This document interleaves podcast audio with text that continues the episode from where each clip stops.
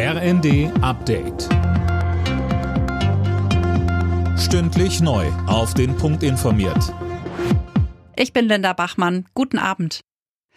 Schlappe für Donald Trump und die Republikaner bei den Zwischenwahlen in den USA.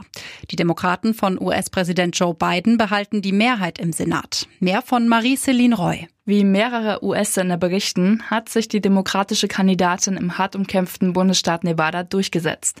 Mit dem Sieg kommen die Demokraten auf die erforderliche Mehrheit im Senat, auch wenn das Wahlergebnis in Georgia noch aussteht. Denn in Pattsituationen darf Vizepräsidentin Kamala Harris, ebenfalls Demokratin und Senatspräsidentin, mit abstimmen. In Georgia kommt es dann Anfang Dezember zur Stichwahl. Bei einer heftigen Explosion in Istanbul sind mindestens vier Menschen getötet worden. Knapp 40 weitere wurden nach Angaben der örtlichen Behörden verletzt. Die Ursache für die Explosion in einer beliebten Einkaufsstraße ist noch unklar. Der türkische Präsident Erdogan sprach von einem Anschlag. Auch im Bundestag ist heute am Volkstrauertag der Opfer von Krieg und Gewalt gedacht worden. Dieses Jahr war auch der Krieg in der Ukraine großes Thema.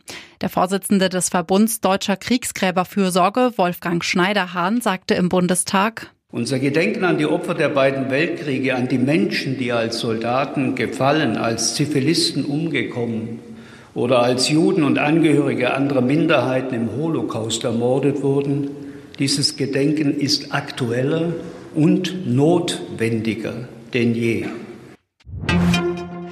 Boris Becker könnte noch vor Weihnachten freikommen. Laut der britischen Sun wurde die Tennislegende für ein Schnellverfahren zugelassen, bei dem ausländische Häftlinge in ihre Heimatländer abgeschoben werden. Damit sollen die Gefängnisse entlastet werden. Becker wurde wegen Insolvenzstraftaten zu zweieinhalb Jahren Haft verurteilt. Alle Nachrichten auf rnd.de